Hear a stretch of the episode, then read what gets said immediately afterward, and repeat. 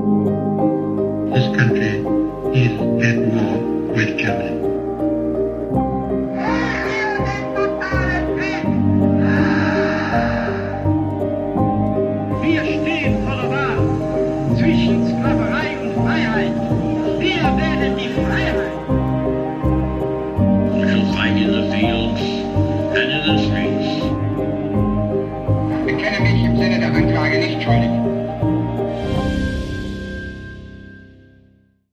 Zusammen und damit herzlich willkommen zu einer neuen Folge Wunder, Wissen, Weltkrieg. Mein Name ist Raffaella Höfner. In diesem Podcast spreche ich mit ehemaligen Soldaten, mit US-Veteranen, mit Überlebenden und Opfern des Zweiten Weltkriegs. Hört aus erster Hand die Erlebnisse, die Schrecken und Wunder, die meine Gäste selbst erlebt haben. Hier geht es um den Tatort Zweiter Weltkrieg, ein Podcast gegen das Vergessen und für den Frieden.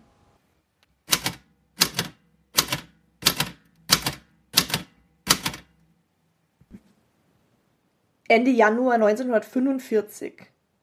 Meine Zähne klappern in der Dunkelheit. Durch die Ritze der Scheune fällt etwas Licht. Wie Spinnen kriechen die Mondstrahlen über den Boden. Am Körper trage ich alle Kleidungsstücke, die mir Mutter in der Eile übergeworfen hat.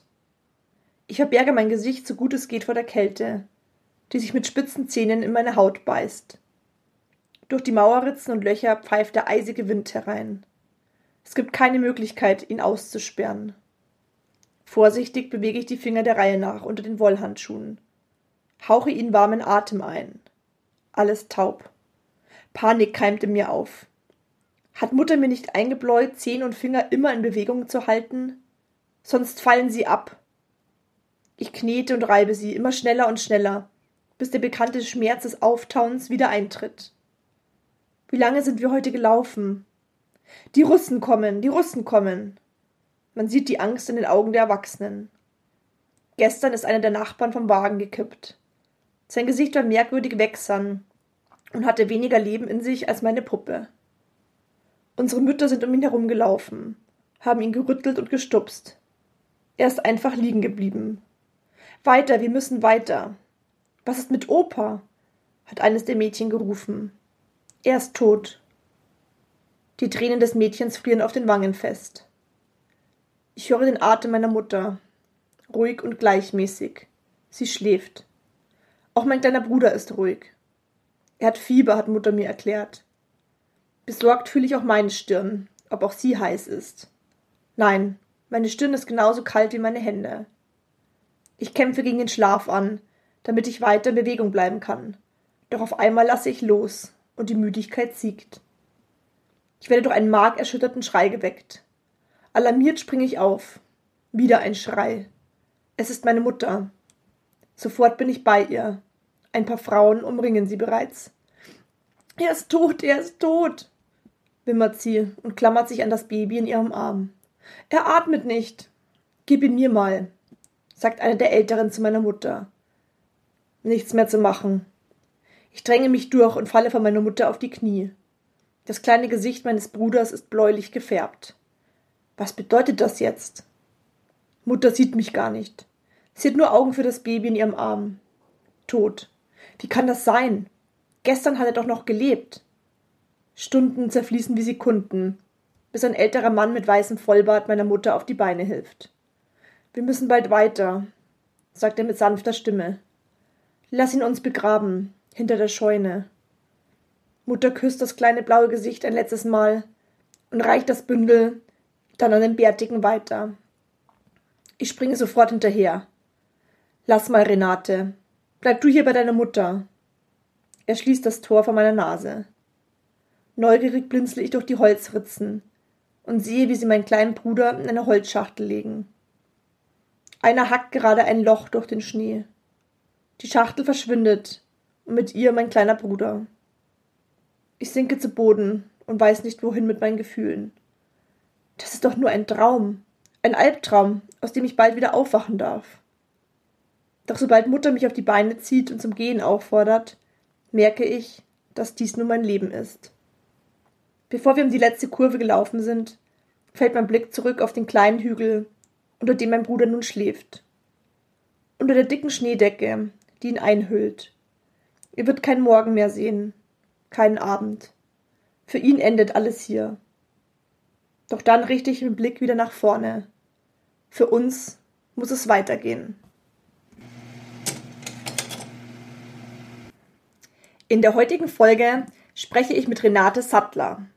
Renate wurde 1937 in Berlin geboren.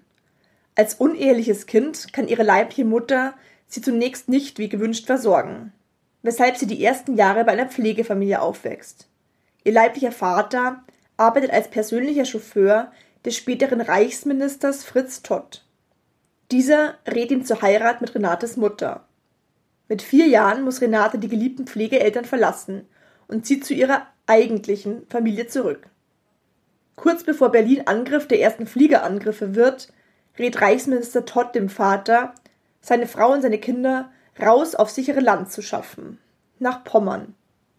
Gemeinsam mit ihrem jüngeren Bruder erlebt Renate dort schöne und glückliche Monate. Im Winter 45 rückt jedoch die Rote Armee weiter Richtung Westen vor. Die Familie muss ihre Habseligkeiten auf einem Leiterwagen zusammenpacken und fliehen. Renate ist eines der vielen Flüchtlingskinder, die sich durch die klirrende Kälte und den meterhohen Schnee bei bis zu minus 20 Grad schleppen muss. Für ihren jüngsten Bruder, zum Zeitpunkt der Flucht ist er ein Säugling, sind die Strapazen der wochenlangen Flucht zu viel. Er stirbt in den Armen seiner Mutter. Renate erlebt Tieffliegerangriffe, sieht Dutzende Tote, Verletzte und erreicht letztendlich dennoch Berlin. Auch die Nachkriegszeit, die von Hunger geprägt ist, hat sie noch genau im Gedächtnis. Das Erlebte hat ihr gesamtes Leben geprägt. Heute lebt Renate in Brien am Chiemsee. Hört jetzt rein, um ihre Erzählungen aus erster Hand erfahren zu können.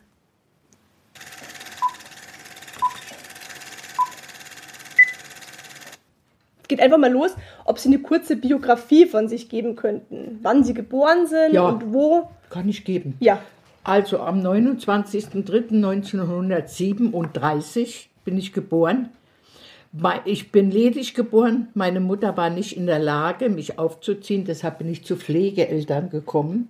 Mhm. schon als Baby Familie- damals oder als Klein? Bitte, als Baby gleich äh, vier Wochen nach der Geburt. Okay. Meine Mutter hat mich aus dem Krankenhaus gar nicht mitgenommen.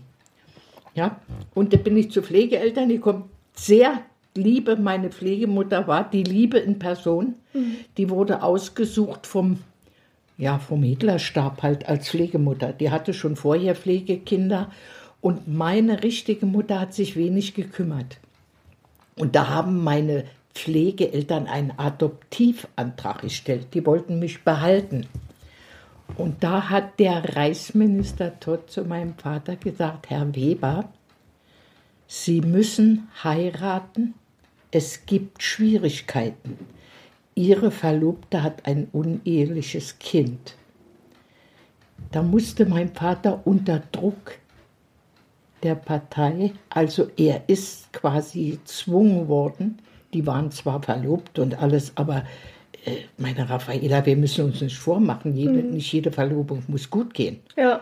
Also jedenfalls haben die beiden geheiratet und meine Pflegeeltern mussten mich wieder hergeben, schweren Herzens. Wie alt waren Sie da?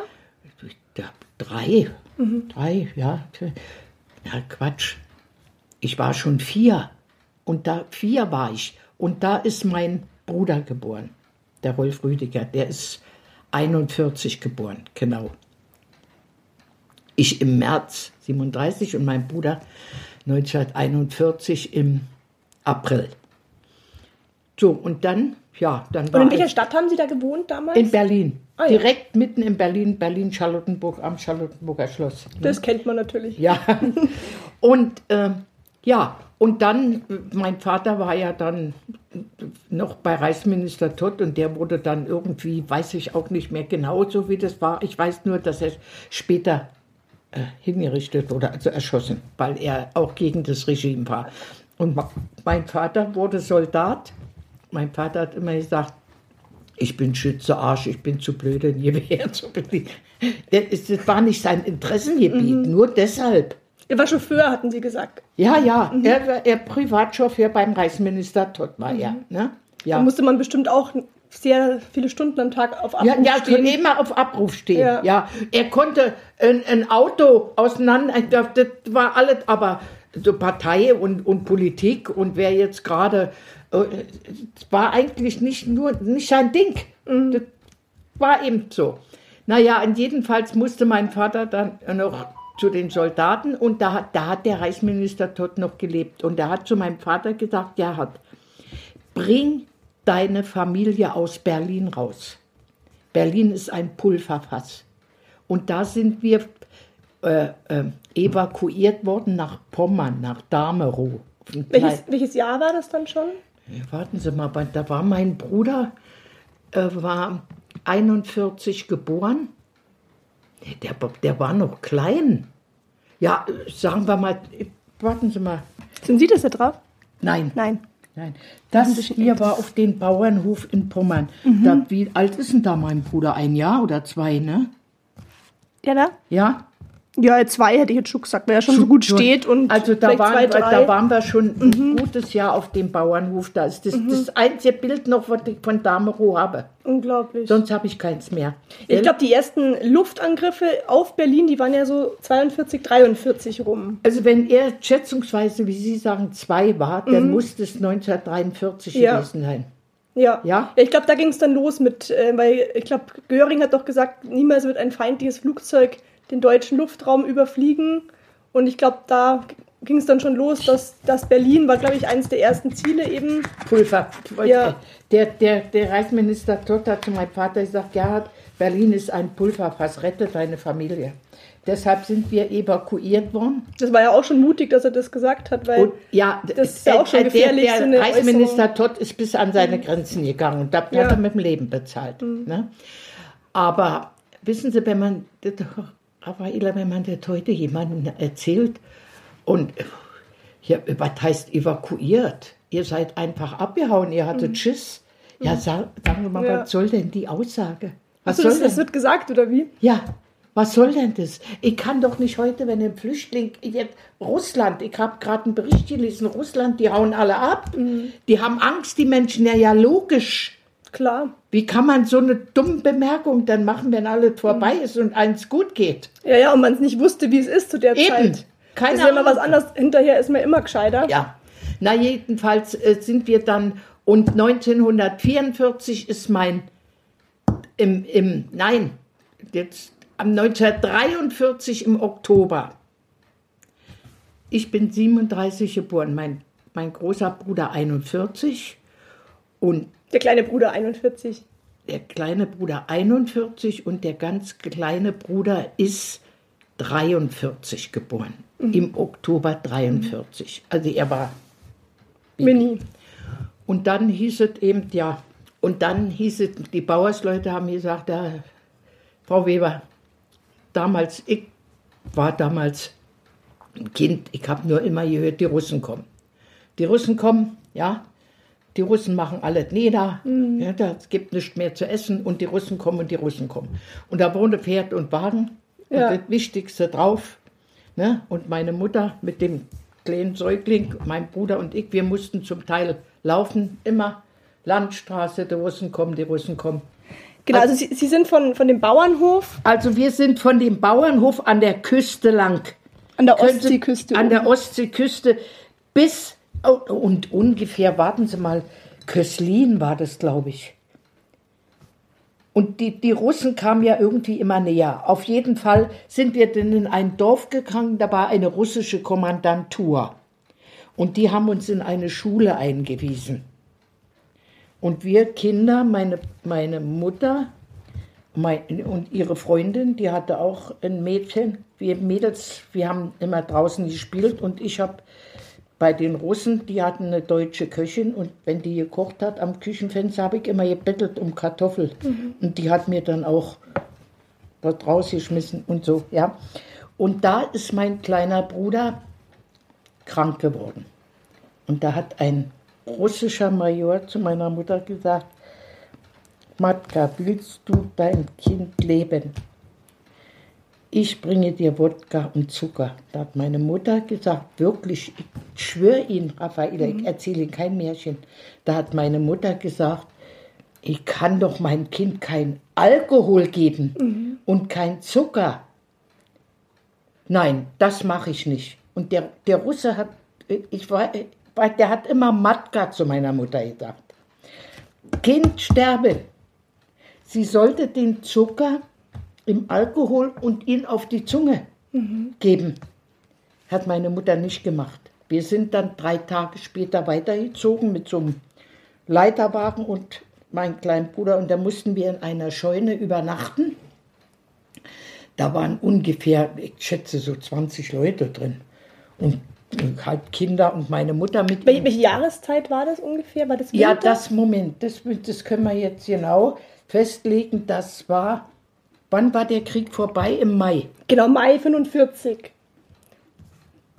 Und ich glaube, die große Flucht war Anfang des Jahres im Januar, Februar rum. Also Im, nee, wir waren war. nämlich in, im Februar, Anfang Februar waren wir in Februar Ah ja, 45 waren wir. Also das habe ich mir schon so Ja. notiert. Ja, Und das war, muss ja so ein eiskalter Winter gewesen ja sein. eben. Da, da habe ich mir die Füße verfroren, ne? die beiden Zehen. Ne? Also auf jeden Fall mussten wir in so eine Scheune und äh, zur Übernachtung und da hatten ja wieder, wieder keine, die Kinder hatten alle Hunger und so. Und ich weiß nur, ich kann mich nur ganz genau entsinnen.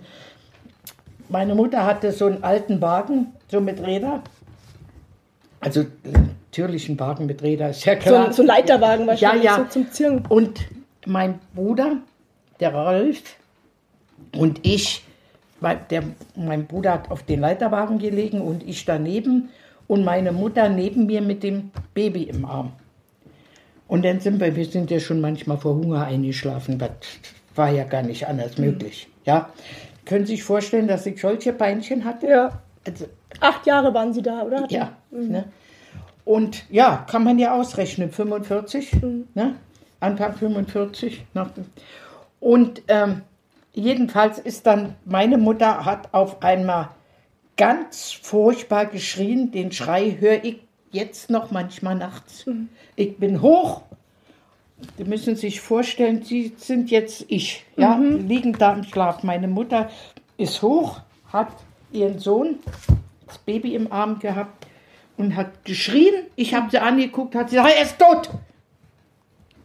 Können Sie sich das vorstellen? Und haben ihnen das Baby quasi. Und ich habe ich hab meinen kleinen Bruder im Arm, ihr habt so ein Köpfchen. Ich, ich habe nur geweint, geweint, geweint. Meine Mutter ist total zusammengebrochen. Ja, also es war katastrophal. Und dann äh, sind Leute von, äh, die mit bei uns in der Scheune waren, ein alter Mann, die sind dann hinter der Scheune und haben dann einen Karton, noch weiß ich, was meine, der, der ältere Herr hat immer gesagt, Renate, bleib du bei deinem Bruder. Du musst es nicht, bleib bei deinem Bruder. Der wollte nie, dass ich dabei war. Ich habe nur gesehen, dass sie meinen kleinen Bruder in einen Karton gelegt haben, den Toten. Das weiß ich noch. Und dann sind sie raus. Und meine Mutter hat später erzählt, dass sie ihn hinter der Scheune beerdigt hat. Wir wussten ja nicht, wohin mit dem. Ja. Und dann können Sie sich vorstellen, wie das mei- meine Mutter, also es, es war katastrophal, ja. Ich meine, meine, ich bin unehelich geboren. Meine Mutter hat mich nicht so geliebt wie ihre beiden Söhne, aber ich, das halte ich ihr gar nicht vor. Aber sie hat pflichtbewusst uns kind, Kindern gegenüber immer getan. Sie hat ihre Pflicht immer getan. Sie hat uns nie vernachlässigt. Ja. Ja, sie konnte meinen Bruder in den Arm nehmen und drücken und Herzen. Mich konnte sie nicht gut. Konnte sie nicht. Kann ich ihr keinen Vorwurf machen. Es war halt so. Ja. Aber, und dann sind wir nach Berlin gekommen. Dann sind wir auf den Leiter, auf den, auf den Wagen gekommen. Warten mal, jetzt muss ich mal. Hier waren wir hier Küstrin. Ne? Und da sind wir dann mit den Leiterwagen, meine Mutter und Da ging, da ging ja nur die Fluchtmöglichkeit, glaube ich, einmal mit dem Schiff, aber das war wahrscheinlich sehr schwer, da einen Platz zu bekommen. Nein, nein, meine Mutter hat. Oder nein, mit dem Zug oder zu Meine Fuß. Mutter hat das Schiff gesehen, die Kinderwagen alle, und hat zu ihrer Freundin gesagt: Nein, Ja. ich gehe nicht auf das Schiff. Guck dir das mal an. Nein, nein, nein. Und da hat ihre Freundin gesagt, das weiß ich noch wie heute, die hieß Elke, dachte, Gertraud, wir sind noch lange nicht in Berlin, das sind Kilometer. Hat meine Mutter gesagt, das ist mir ganz egal. Und wenn ich noch vier Wochen laufe, ich gehe nicht auf das Schiff. Aber das war wahrscheinlich, hat sie Ja, recht behalten. Ja, nein. dann hat sie so einen Kinderwagen genommen, von denen, die da standen. So ein Kinderwagen, die hörten, auf- die waren ja alle auf dem Schiff, die Leute. Ja, Und haben dann die Sachen alle stehen ja gelassen. da hat er einen Kinderwagen genommen, hat uns drin, mein, mein Bruder, dann, der durfte dann öfter drin sitzen und dann sind wir von Swinemünde hier nach Berlin. Müssen Sie sich vorstellen. Das ist die Oder, die dann entlang führt. Ach, das habe ich so, ja. Sehen Sie, hier habe ich sogar einen Pfeil hingemacht. Mhm. Das habe ich sogar aufgezeichnet. Sehen Sie? Ich glaube, das war derselbe Fluchtweg, den- die äh, Menschen aus Ostpreußen auch genommen haben. Ja. Weil die kamen ja auch von der Seite Genau. Danzig und mussten ja auch, weil die Russen ja vom Süden auch schon nach oben gedrängt haben, mussten ja die einzige Möglichkeit war ja an der Ostseeküste entlang zu, zu Aber wandern. das, das habe ich gar nicht gesehen. Das habe ich sogar noch ja. April, Mai 45, ja. Also äh, da, da können Sie mal sehen. Und im, und im Ende Februar waren wir, also wenn ich das alles, kenne das alles. ja. das Können Sie sich an die, an die Kälte erinnern? Ja, ja. Und zwar waren wir mal in einer Scheune zur Übernachtung und ich hatte so, so- so Kinderschuhe noch an vom Roten Kreuz. Die waren eigentlich ein bisschen zu groß für mich, aber. Und ich stehe morgens auf und sage: Mama, meine Schuhe sind weg. Hat mir Ina die Schuhe geklaut. Jetzt hatte ich keine Schuhe. Jetzt hat meine Mutter Zeitung und Lumpen mir um die Beine gewickelt. Und da bin ich zwei Tage mit. Und da habe ich mir natürlich die, die Füße verbrochen. Und dann ist ein, einer vom, von unserer Fluchtdings gekommen, der hat gesagt zu meiner Mutter, "F- Frau Weber, hier, mein, unser Opa ist gestorben heute Nacht. Aber ich habe ihm die Schuhe mitgebracht. Ziehen Sie mal, der hatte die Schuhe an. Und da haben die die Schuhe ausgestoppt mit alten Lumpen. Da hatte ich solche Schuhe an. Können Sie sich das vorstellen? Die nach Berlin. Ja. Da hätten Sie wahrscheinlich komplett reingepasst in den Schuh. Aber ich hatte dann, Wie viele Stunden pro Tag sind Sie da ungefähr gelaufen damals? oh, wir sind, also erst mal bis morgens das losging. Und im Winter sind wir nicht so, da sind wir mehr in den Scheunen geblieben oder was. Ne?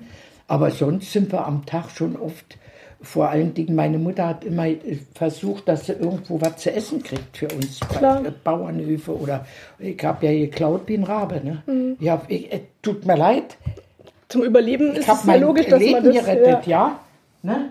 Also ich meine, da war, hat zum Beispiel ein Lastauto gestanden und da war die Klappe runter.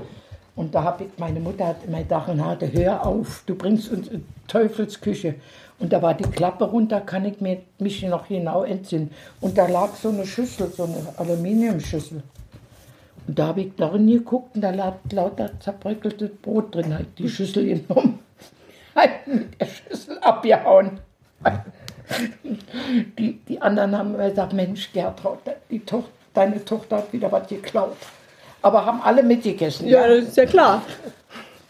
Ja also Zum Überleben. das sind- Haben Sie auf der Flucht auch ähm, Wehrmachtssoldaten getroffen? Nee, einmal kurz vor Berlin.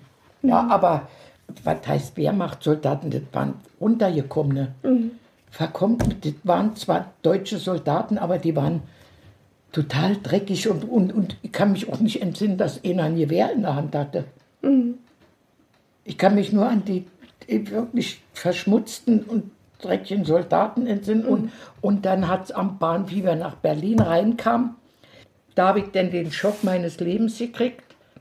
Wir kommen zum Bahnhof zu, raus aus dem Güterwagen. Ach, mit dem Güterwagen, das war Also Sie haben noch einen Zug nehmen können nach wir, Berlin wir, rein. wir konnten, äh, und zwar war das, glaube ich, in Prenzlau. Prenzlau kurz vor Berlin.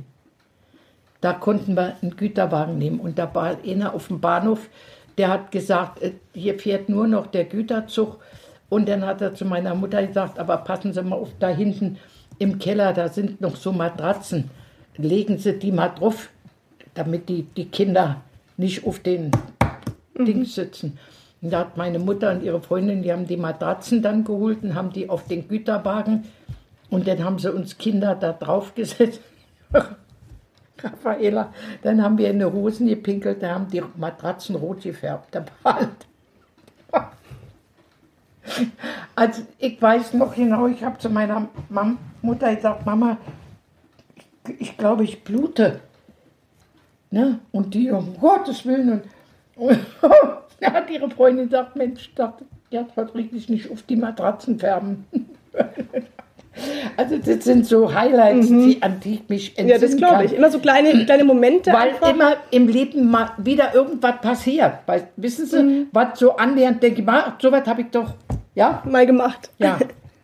naja, und Der, der Güterwagen, war der geschlossen oder war der offen? Nein, der war oft nur so halb, Ja. so ein halb, also nicht ganz auf, sondern so, Mhm. wissen Sie, so halb, so, so hoch vielleicht wie der Tisch. Ja. Wir haben da auf der Matratze liegen, also wir konnten nicht rüber gucken. Ne? Und unsere Mütter haben gesessen, ja, und das war die, die Busfahrt, äh, die Bahnfahrt war nicht lang. Aber ihr, ihr Vater ist damals nicht mit äh, Nein, auf der nein, Flucht der war, der war in Gefangenschaft. Der war, da, von dem haben wir gar nichts mehr gehört. Hatte meine Mutter nicht mehr gewusst, hat nichts mehr von ihm gehört, gar nichts, gar nichts, gar nichts. Wir haben dann nur irgendjemand, äh, weiß ich nicht, hat erzählt oder wie oder was, ich weiß nicht, wie meine Mutter dazu gekommen ist und die hat dann nur erzählt, dass der Reichsminister Todd hingerichtet worden ist. Und da hat meine Mutter noch gesagt, oh Gott, äh, hoffentlich hängen sie meinen Mann nichts an. Ne? Aber, Mhm. Aber meinem- der, der Vater ist damals auch in Berlin geblieben oder ist der mit Ihnen auf diesen Bauernhof gezogen? Nee, nee, nee, der musste ja in Berlin bleiben. Ja. Der musste noch in Berlin bleiben. Ne? Und wie der Reichsminister tot, tot war, haben sie ihn zu den Soldaten geschickt. Ich weiß nicht wohin, keine Ahnung. Mhm. Ja. Das weiß ich nicht mehr. Aber jedenfalls sind wir dann in Berlin angekommen und da habe ich den Schock meines Lebens gekriegt, den ich erst mein toter Bruder, dann komm ich, kommen wir aus dem Bahnhof raus. Raffaela, so weit ich hier sitze, da lag ein totes Pferd und die Menschen haben mit Taschenmessern Fleisch aus dem toten Pferd geschnitten. Ich habe so getobt, ich habe als Kind so geschrien, gebrüllt. Da kam eine vom Guten Kreuz und dann hat meine Mutter gesagt, ich weiß nicht, was war. Sie sagte, Frau Weber, gut, gut, gut, ich nehme die Renate mit.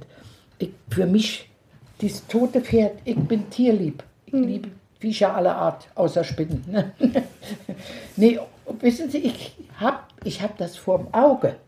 Ein kleines Taschenmesser schneiden diese. Und dann hat die mir das vom Roten Kreuz erklärt und hat sie gesagt, Renate, du musst das verstehen die Menschen haben Hunger. Ich sage, wie kann man kein Pferd essen? Man kann doch.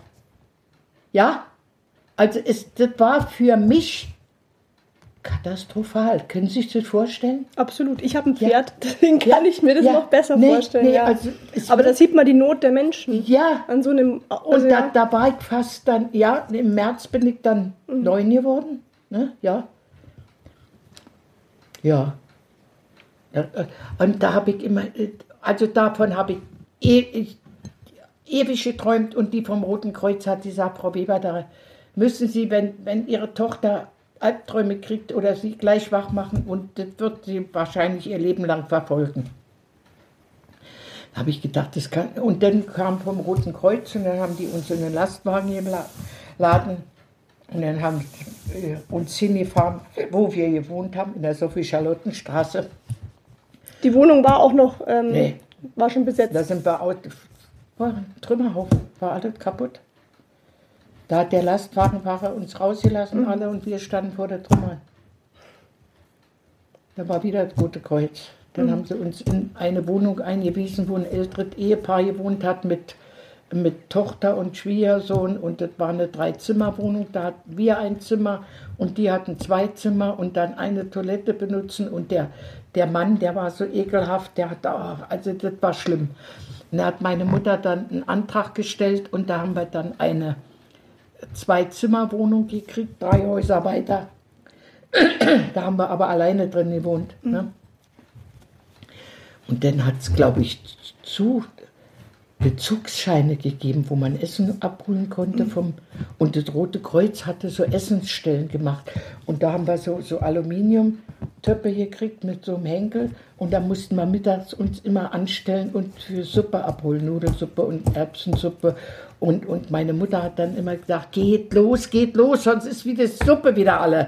Und dann sind wir los mit unserem, dann mein Bruder und ich und mit unserem Das haben, die, Tochter. das haben die Kinder quasi gemacht. Also Ja, ja, alleine mit die- dem Bruder. überwiegend die Kinder, manche Mütter sind auch mitgegangen, aber äh, also überwiegend haben das die Kinder gemacht. Wissen Sie, Raffaella, Sie gehen vor zur Stelle, wo die Suppe ausgeteilt wird, dann laufen Sie nach Hause, bis Sie nach Hause kommen, ist die kalt. Suppe kalt, ja.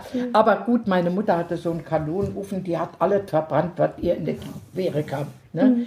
Und da haben wir uns dann von der Suppe ernährt und dann hat sie Bezugsscheine gekriegt und irgendwie gab es dann Brot pro Person und so, so ganz langsam ist es dann vorangegangen. Und dann hat meine Mutter äh, äh, alte Möbel irgendwo aus Ruinen haben sie geholt und dann haben sie die Wohnung eingerichtet. Und dann werde ich nie vergessen, ist mein nach unser Nachbar gekommen, Herr Dömland, weiß ich noch wie heute. Der war sehr nett, der mochte Kinder furchtbar gerne. Der hat immer irgendwo in einer Konditorei gearbeitet, da hat er eine Handvoll Zucker geklaut und er hatte eine Bratpfanne, hatte uns Bonbon gemacht. Ja, waren unsere ersten Bonbon nach dem Krieg.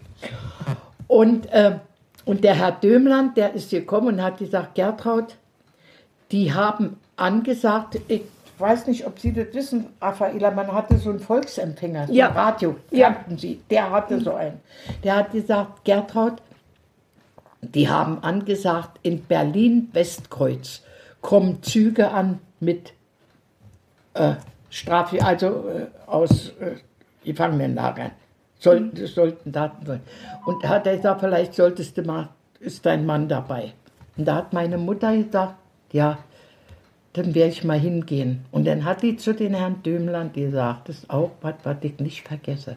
Das alles mein Leben geprägt.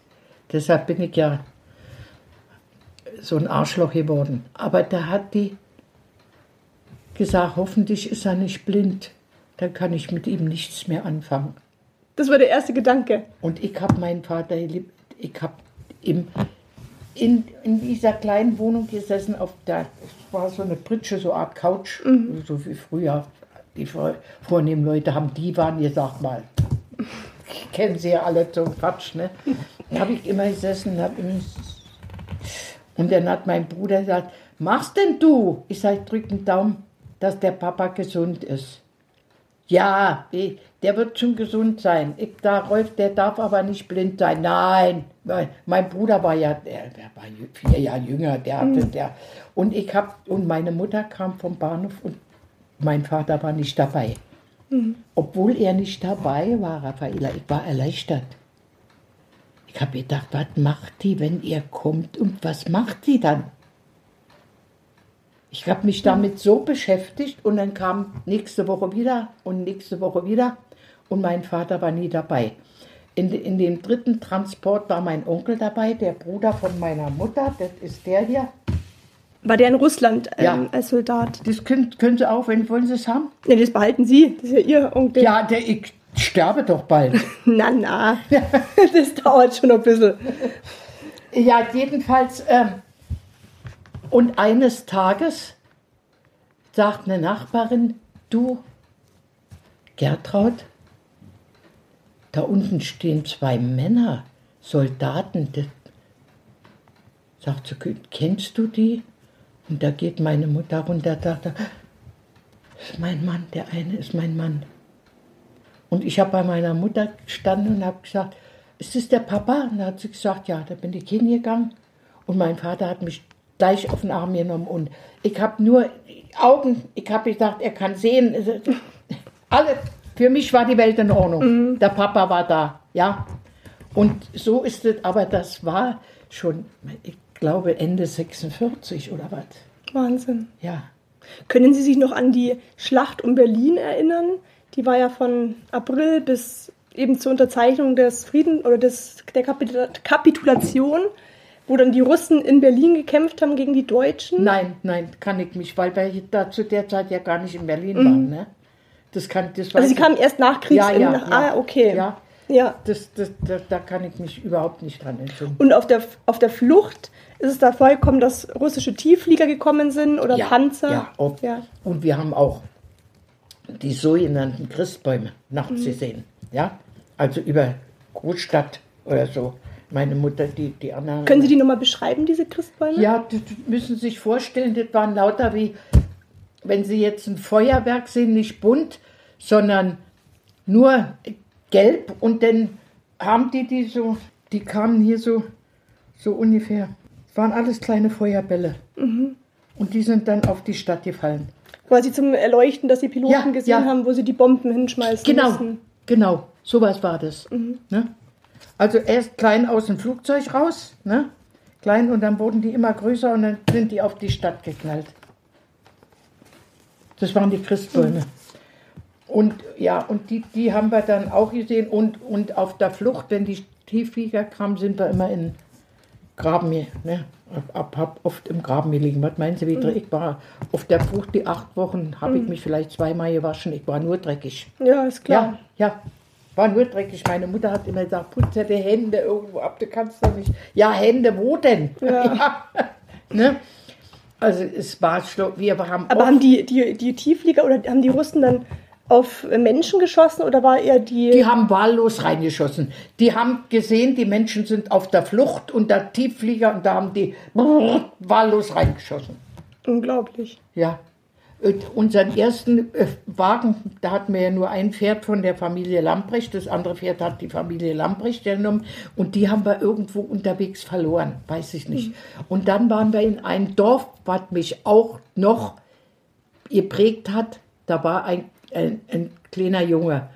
Und der Bauer hat gesagt, das hat doch keinen Sinn, wenn ihr flüchtet und die kommen ja sowieso und die kriegen, na jedenfalls hat dann der kleine Junge gesagt, seine Oma hat ein, ein Laden unten gehabt und ich zeig dir den mal. Und da haben die, wir haben da zwei Nächte verbracht.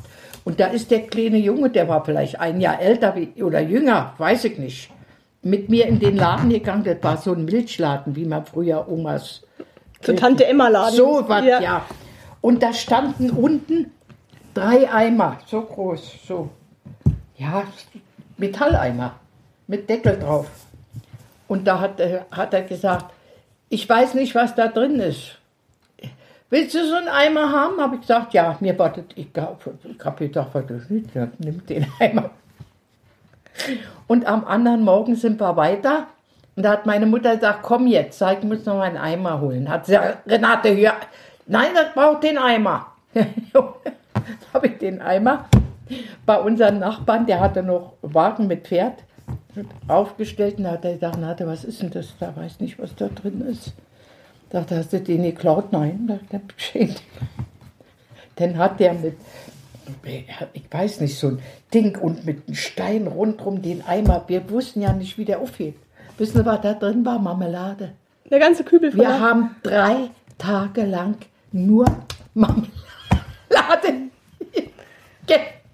Und da hat der noch gesagt, weiß ich nicht, der, der hat dann gesagt, Renate, warum hast du nicht zwei Eimer genommen? Weil ich gesagt habe, da standen drei. Ja, werde ich nie vergessen. Die, die Marmelade, das war eine ganz billige Dreifrucht- oder Frierfruchtmarmelade. Die isst heute kein Mensch mehr. Ich koche sie zwar noch, aber, ja, aber wenn ich kann, ich, ich merke richtig, wie gut die Marmelade schmeckt. Wir mit kle- unsere dreckigen Hände in die Marmelade. Können Sie sich vorstellen, heute würden die Eltern sowieso ihr Kind gleich in eine Desinfektionszelle sperren, in die Bakterien. Wahrscheinlich, ja. Hab, hab ich alle gegessen, ja? Das werde ich auch nie vergessen. Ja? Wie war Also, das Miteinander zwischen den Menschen? Hat man sich eher geholfen oder war auch Ja, also der ich- Hunger zu groß, dass man Ich, sich auch muss, geleidet ich, hat? ich habe das damals empfunden, dass die Männer mehr geholfen haben wie die Frauen. Die Frauen waren mehr äh, neidisch oder, oder eifersüchtig oder keine Ahnung. Also die, die Männer haben wirklich mehr geholfen, wie mein kleiner Bruder noch gelebt hat und meine Mutter hatte den Kinderwagen, da hat, lief immer so ein älterer Mann neben ihr und da hat meine Mutter mal gesagt, Renate, du musst auf die andere Seite gehen, der, der ältere Mann muss sich hier festhalten. Und ja, gut, habe ich gedacht, na, der schlurfte so, hatte so eine Mütze an, ins Gesicht mit einem Käppi und schlurfte so. Und wenn er zu mir rübergeguckt hat, hat er mich immer nur angelacht. Also ich habe mir eingebildet, er hat mich angelacht. Auf jeden Fall kurz vor Küstrin, wo das mit dem Schiff war, war er weg. Ne? Und da hat meine, meine Mutter nur gesagt, ja, ist, ist jetzt einen anderen Weg gegangen. Ne? So, und in, ich habe sie dann mal gefragt. Ich sage, Mama, wer war endlich der Mann? Sagt sie, Renate, das weiß ich nicht. Ich weiß nur, er ist zu mir gekommen und hat mich gefragt, ob er sich am Kinderwagen festhalten kann. Er war blind. Ja, und dann, ich sage, und wo ist er geblieben? Sagt sie, das weiß ich nicht. Er war dann, weil, wissen Sie, über Nacht, Raffaela, ist so viel alles anders geworden. Da auf der Flucht, die, jeder Tag war irgendwie, ja, mal, mal war die Oma gestorben und mal war das, und ich habe sogar erlebt, dass im, im, in einer Scheune ein Kind geboren wurde. Ich habe das Baby nie gesehen. Ich habe nur das Baby schreien hören und ich weiß nicht, was da draus geworden ist. Ob die, keine Ahnung, ich weiß es nicht. Dann sind wir in eine Schule gekommen, da lag eine Mutter im Bett, die hatte auch ein Baby im Arm. Und äh, weiß ich, wir sind da dann weitergezogen und ich habe nach dem Krieg, meine Mutter wollte nicht darüber reden, die war, sagte Renate, nicht so viele Fragen, ich will das vergessen und, und, und. Und da habe ich sie nur mal gefragt, und da hat sie gesagt, äh, sie weiß es nicht. Sie vermutet, dass die Frau und das Baby verhungert sind, wie, wie unser Rainer. Die hat sich ja keiner gekümmert. Die hatte wohl erst entbunden oder das, das Baby. Im, ich habe nur das, das Baby, habe die gesehen und das kleine Baby gesehen. Aber was aus ihr geworden ist, weiß kein Mensch. Ja. Ne? Meine Mutter war ja nur die Ziel Berlin, Berlin, Berlin. Sie wollte nach Hause mit ihren Kindern. Ne? Wir waren sogar fast drei Tage mal ganz alleine auf der Landstraße. Ne? Ach, Wahnsinn. Ja, nur, nur sie und die Mama und der Bruder. Und der ja, mit, mit diesem komischen Wagen da. Und da hat ein Lastauto gehalten und da saßen zwei Russen drauf. Und meine Mutter hat immer gesagt, Renate, du musst dich nicht waschen. Und du, du musst dich so hässlich machen, wie es nur geht. Sapper oder so. Die hat mich immer vor den Russen, die hat immer gedacht, es passiert was. Und da kamen die Russen und der hat geguckt und in, dem Wagen hat meine Mutter dann nix, Baby. Und ja, wie sagen die Russen zu Hunger? Ich weiß leider nicht. Doch, ich hab's mal gewusst. Und da hat meine Mutter nur genickt, ja. Und da ist der ins Führerhaus gegangen und hat so eine Dose rausgeholt, so eine, ja, so Aluminium oder was das war, wissen Sie? Und da hatte der lauter so, so wie Art Gebäck, aber das war nicht süß, sondern, und das hat er dann meiner Mutter auf den Kinderwagen geschüttet und dann ist er ins Auto gestiegen, ist weggefahren. Und wir haben das dann gegessen und, und der hätte uns ja auch vergiften können. Ja. Aber wir haben es gegessen. Da kann ich mich ohne, das waren so längliche Dinger, so, ja, ich weiß auch nicht, was da drin war, Regenwürmer oder was. Wäre wahrscheinlich auch egal gewesen. Ja, ja, der, Wenn der Hunger aber ja, der beste, ähm, das beste Gericht ist, isst man alles ja, wahrscheinlich. ja, eben. Ja, wir haben ja auch alle gegessen. Ne? Und da sind wir mal auf, auf Und die, die Freundin von ihrer Mama haben sie dann gemeinsam Berlin erreicht? Ja, die hat, die, sie ist aber gleich weitergezogen, weil sie hat in einem Vorort von Berlin gewohnt und zwar in Dahlem. Und ihre Schwiegereltern hatten da ein Haus. Und da hat sie zu ihrer, meiner Mutter gesagt, also sie geht nach Dahlem und sie meldet sich wieder, ja. Die hat sich aber nicht gemeldet, erst drei, vier Jahre später. Da war, hat sich herausgestellt, dass ihr Mann nicht mehr aus der Kriegsgefangenschaft gekommen ist und dass sie schon wieder einen anderen Freund hatte. Und also meine Mutter war mit der ihren Lebenswandel nicht so einverstanden. Ne? Das hat ihr nicht so gefallen. Und deshalb ist eigentlich, eigentlich im Sande verlaufen. Ne? Haben Aber Sie das, das Kriegsende bewusst erlebt? Das war der 7., 8. Mai, dass es dann äh, also mit Mundpropaganda rumgesprochen wurde, dass der Krieg aus nee, ist? ich weiß nur, dass aus einigen, äh, äh, bei uns im Haus, dass aus einigen Radios äh, so Musik, so, äh, wie soll ich denn das jetzt sagen, so Jubelmusik. äh, Sie, sie kam, da habe ich zu meiner Mu Mutter gesagt, was ist denn los? Ja, dachte Renatchen, der Krieg ist aus. Wir brauchen keine Angst mehr haben. Das ist das, was ich zu der Zeit als Kind mitbekommen. mitgekriegt habe. Wo waren Sie da? Waren Sie da noch auf der Flucht? Nein, da waren wir schon in Berlin. Okay. Ja, in der kleinen Wohnung. Und dann haben wir so kleine Scheine gekriegt. Da konnten wir, wir einkaufen gehen und in den Kuhstall gehen, jeden Tag ein Liter Milch holen, pro Kind ein Liter, ja, mit einer Milchkanne. Meine Mutter hat dann noch eine Milchkanne bei der Nachbarin gefunden, die, die war auch so krank und hat die, meine Mutter gesagt, können wir ihre Milchkanne haben? Ja, dachte, können sie haben, wenn ich mal einen Schluck abkriege, hat meine Mutter gesagt, na klar. Und dann haben wir die Milchkanne, die stand nicht mehr richtig und mein doof, doofer Bruder, ich habe gesagt, du musst die in der Hand behalten, nicht hinstellen. Na, er muss sie hinstellen, weil er sich den Nase putzen will und die war unten gebeult, kippte die um. Und da die, hat meine Mutter ihn gleich hinter der Ohren, ja, jeder Tropfen mit. Das waren alle so Dinger, ja. Ne? Also ich finde, am schlimmsten war die, auf der Flucht, was ich da alles gesehen habe und erlebt habe und die, die Menschen, nee, nee. Wie haben Sie es denn geschafft, durchzuhalten?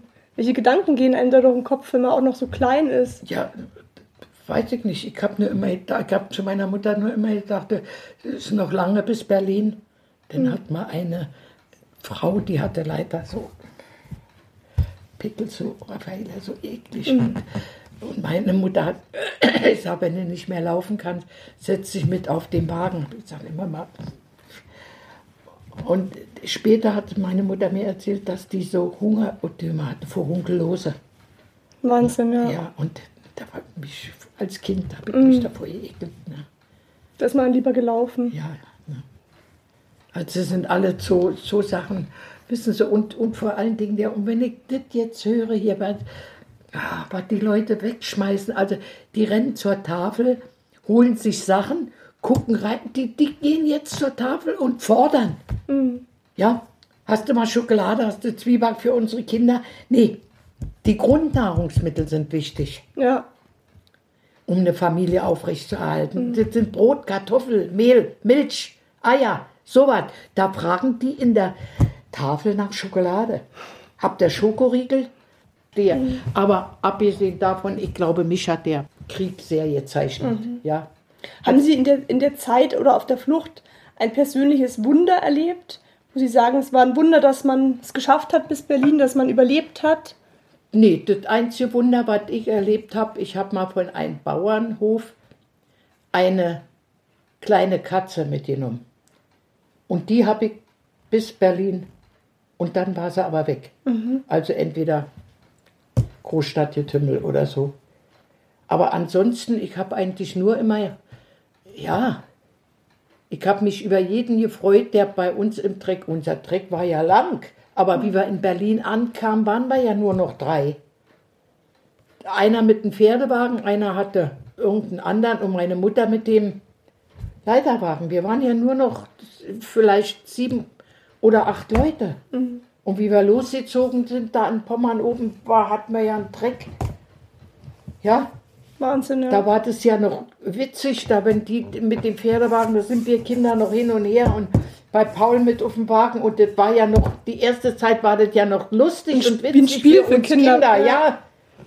Nicht, bis es dann immer, Ernster immer wurde. ernster wurde. Und am schlimmsten war, wie gesagt, bei dem Schiff in Schwerin, das, das war das Allerschlimmste. Ich habe das ja dann gar nicht mitgekriegt, dass es untergegangen wäre. Das haben wir ja erst später. Nachher. Ja. Ja. Aber da war der Antrag wahrscheinlich riesengroß, dass man noch aufs Schiff ko also kommen konnte. Ja, ich, ich habe noch, die, die müssen sich vorstellen, die, die, wie mein Wohnzimmer mit Terrasse, stand alles voller Kinderwagen. Da habe ich noch gedacht, so, wo sind denn die Mütter mit ihren Babys? Und meine Mutter hat gesagt, sie sind alle auf dem Schiff. Dann habe ich gesagt, Mama, geh. Nein, sagte, wir fahren nicht Schiff. Ich, mir wird schlecht auf dem Schiff. Ich fahr, wir fahren nicht Schiff, wir, wir laufen weiter. Ne?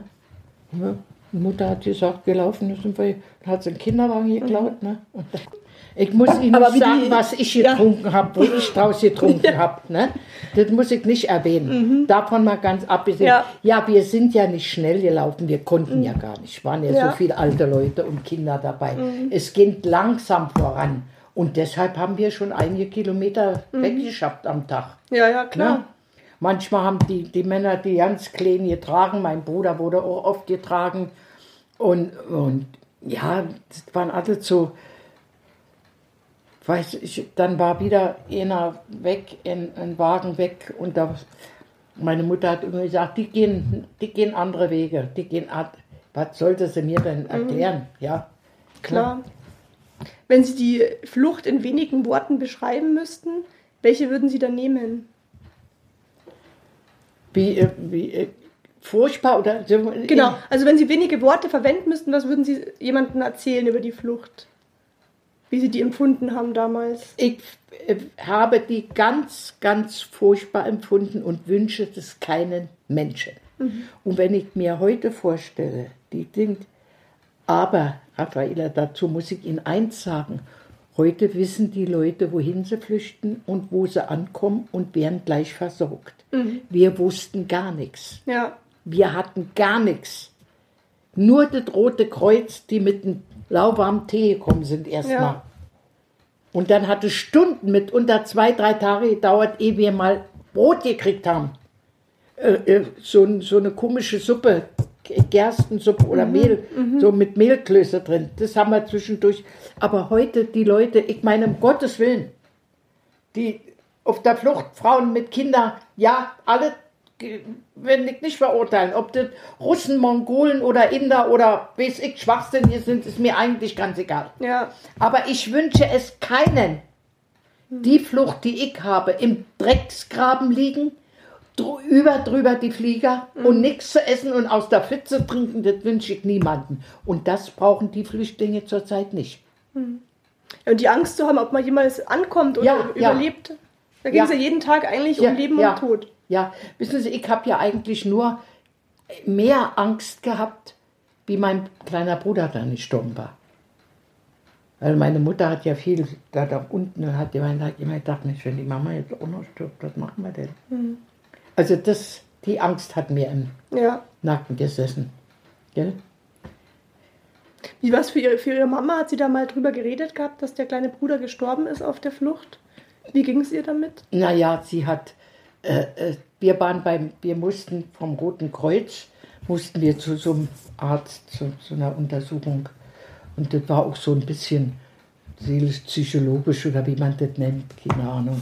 Und da, der Arzt hat immer gedacht, na Renate, Renate, warst du sehr traurig, wenn auf der Flucht, wenn du, wir, wir, ich konnte sagen, ich muss mal, ja, hat meine Mutter gedacht, ich kann es ja nicht anhalten, den Dreck am Baum, Kind pinkeln, da ging ja ja nicht. Wir haben alle in die Hosen gepisst. Also Ramona, seien Sie mir nicht böse, aber es ging ja gar nicht anders. Ja? Ja. Hast vielleicht alle zehn Kilometer mal eine Mutter gesehen, die ihren Kleinen am Baum gehalten hat oder so. Aber erstens hatten wir ja, das war unvorstellbar, das ging gar nicht. Also waren wir ständig beim Und da hat der Arzt zu mir gesagt, Renatchen, du- warst du sehr traurig? Das war so ein netter, korpulenter, dicker. Und wie- wenn du in die Hose gepinkelt hast, ja, habe ich gesagt, das war immer so kalt an den Beinen. Ne? So, und dann hat er, meine Mutter, dann hat er gesagt, ja, Frau Weber, das war natürlich, aber sagt er, ich muss Ihnen jetzt mal etwas sagen, das Ihnen vielleicht wehtut. Hätten Sie Ihren kleinen Sohn mit Wodka und Zucker gefüttert, nur eine Woche lang, dann wäre er noch am Leben. Dann hätte er die Energie und die Kohlenhydrate gekriegt, die er, die Kohlenhydrate ist richtig, oder? Ja. Ja, Kohlenhydrate gekriegt, die der Körper hätte, das, sie hätten das bis Berlin geschafft. Das hat er gesagt. Das ist natürlich hart zu hören Ja, im Nachhinein. ja. Ja, sagt der Herr Doktor. Ja, sagt er, ich weiß das. Man sagt heute, man gibt kein Kind Alkohol. Aber sagt er, wissen Sie, ich muss Ihnen ehrlich sagen, ich bin Arzt. Und ich habe hier in Berlin, auch wie die Russen dann gekommen sind, viele Scheiben Brot mit meiner Frau geschnitten, habe einen Esslöffel Wodka drüber und Zucker drüber gestreut. Zuckerbrot für die Kinder. Die laufen alle draußen rum und sind gesund und munter. Sagte, sagte, die wären auch keine Alkoholiker. Das ist Quatsch, was die Leute erzählen. Ja, Da geht es ja nur um den Schuss, wahrscheinlich Wodka oder Alkohol. ja. Das ist ja nur, der, der Körper verbraucht, die, die nimmt Ja. sich ja die Energie. Ja, du bi- bist ja nicht berauscht von so einem Zuckerbrot. Das ist ja Blödsinn. Ist so, so, ein- Löffel Ja. drauf und dann ordentlich Zucker. Und das hat ja wunderbar geschmeckt, ne? ja. Können Sie sich an die Zeit in Berlin, also in, in, ja, nach dem Krieg erinnern, wie die Russen mit den Menschen umgegangen sind? ja, ich habe ja im, im amerikanischen Sektor gewohnt. Ah, okay, in Ja. West, West-Berlin. dann. Ja, also da habe ich von den Russen sehr wenig mitgekriegt, aber mein, meine Tante, also die Schwester von meinem Vater, die hat in Dresden gewohnt. Und die hat erzählt, die Russen waren nicht alle schlecht. So wie die Deutschen sich benommen haben, die hat immer gesagt, so wie du im Wald reingerufen hast, ist es rausgekommen. Ja, da, die haben viele Russenfamilien, auch wo meine Tante hat auswärts gewohnt, in Klotsche, Dresden-Klotsche, da waren so auch so Villengegenden wie hier. Und da haben viele Russenfamilien gewohnt, da hat sie sogar mit Russenkindern gespielt. Und es waren nicht alle schlecht. Das ist ja wie in jedem Land. Oder Ja. jeder Mensch ist ja, man kann ja nicht sagen, die sind schlecht, die sind gut. Es gibt Sehen Sie, überall. der, der russische Ja. Offizier da, der meiner Mutter gesagt hat, mach, der hat es doch auch gut gemeint. ja. Der hat uns ja auch nichts getan. Ne? Ich glaube auch, dass das viel. Und dann, Raffaella, muss ich dir ganz ehrlich sagen, was, was schimpfen wir denn? Russen haben unsere Frauen vergewaltigt. Haben, was haben unsere Soldaten denn gemacht, wie sie nach Russland die eingezogen sind? Was haben die denn gemacht? Haben wir vergessen oder wie? Schieben wir alles beiseite? Damals in Na- Nachkriegs-Berlin. Ja, kann ich mich gut entsinnen. Die sind in die Schule gekommen und dann hat der so gesprochen. Deutsch hat gesagt, Gott, was ist Name? Ja, du hast die Sache Nate oder so. Gut, wir bringen heute kleine Dosen Käse, Schieß, Käse, ganz lecker.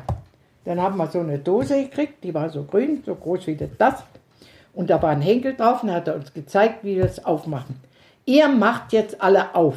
Und dann haben wir gesagt, nein, doch, wir durften das nicht mit nach Hause nehmen, weil die Eltern das verkauft haben. Wir mussten in der Schule aufmachen und, Und essen. Ja. Wir haben ab, so, dann kannst du jetzt. wann, wann ging die Schule los? War das schon 45 oder war das dann erst 46? 46. Ja. Das war 46, ja. Ja, das war in der Dankelmannstraße in der Schule. Und dann kam sie, dann gab es Schulspeise. Ne?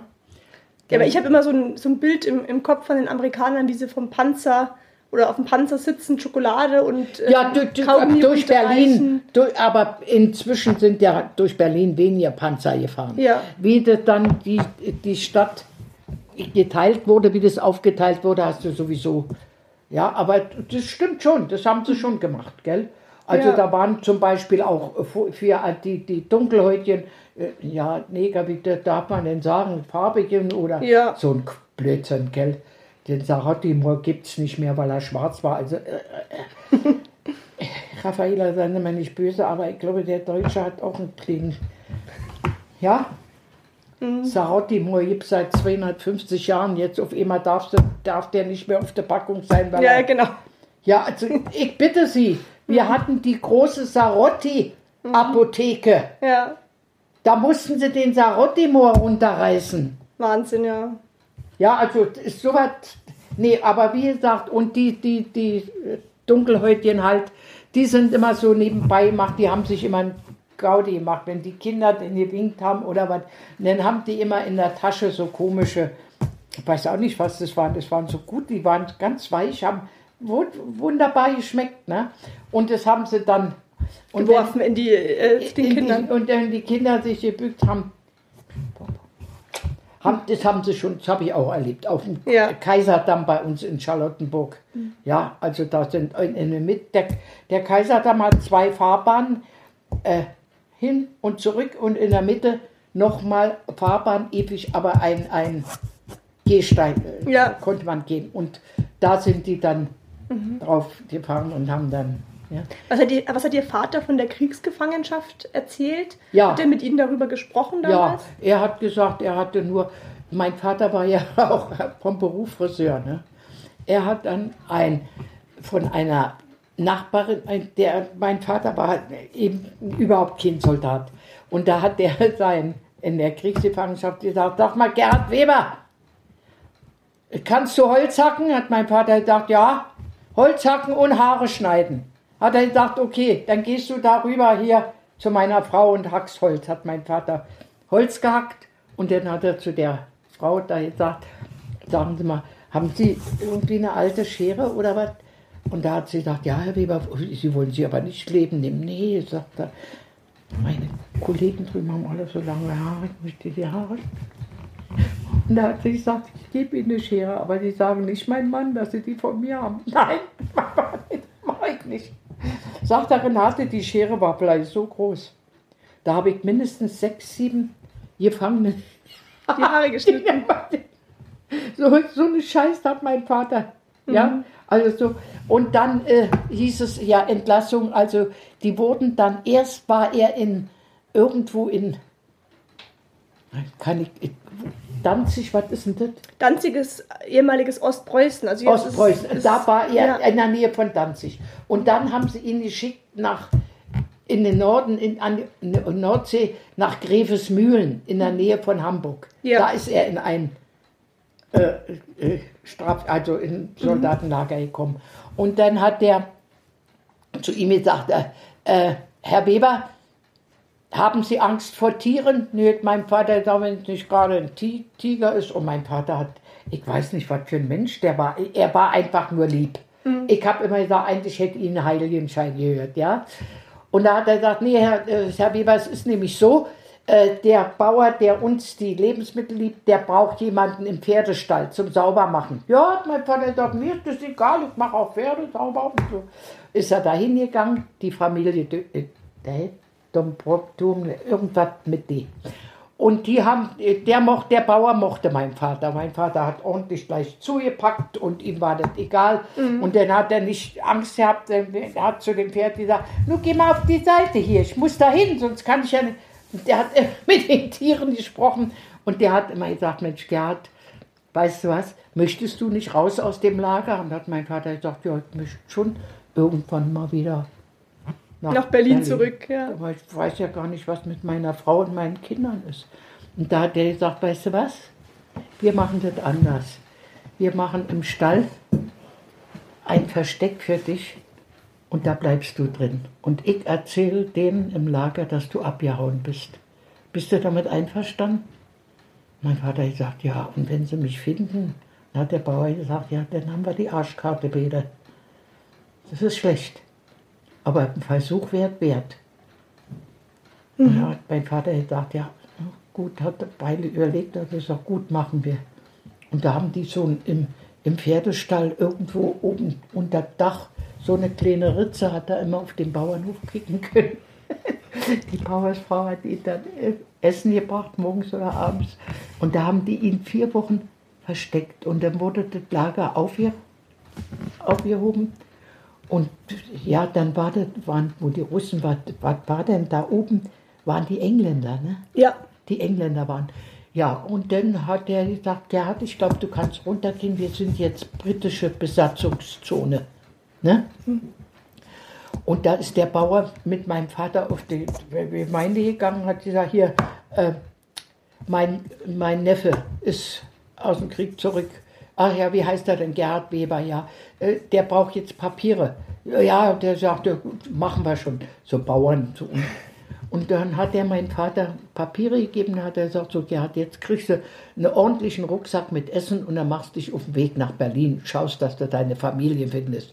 Und deshalb kam mein Vater so verlaust und weil er ja eine gute Woche unterwegs war. Ja. Nichts zu essen und, und alles äh, bei Wind und Wetter. Ne? Und deshalb kam der, und, und von, den, von diesen Leuten in Grevesmühlen haben wir jahrelang Kontakt gehabt. Erst vor zehn Jahren ist der Sohn von denen gestorben. Und so lange ist der Kontakt Ja, aufrecht. immer. Mein Vater, ja. wenn meine Eltern in Urlaub gefahren sind, sind sie immer nach Grevesmühlen, haben da eine Nacht verbracht, haben sich immer bedankt bei denen. Ne?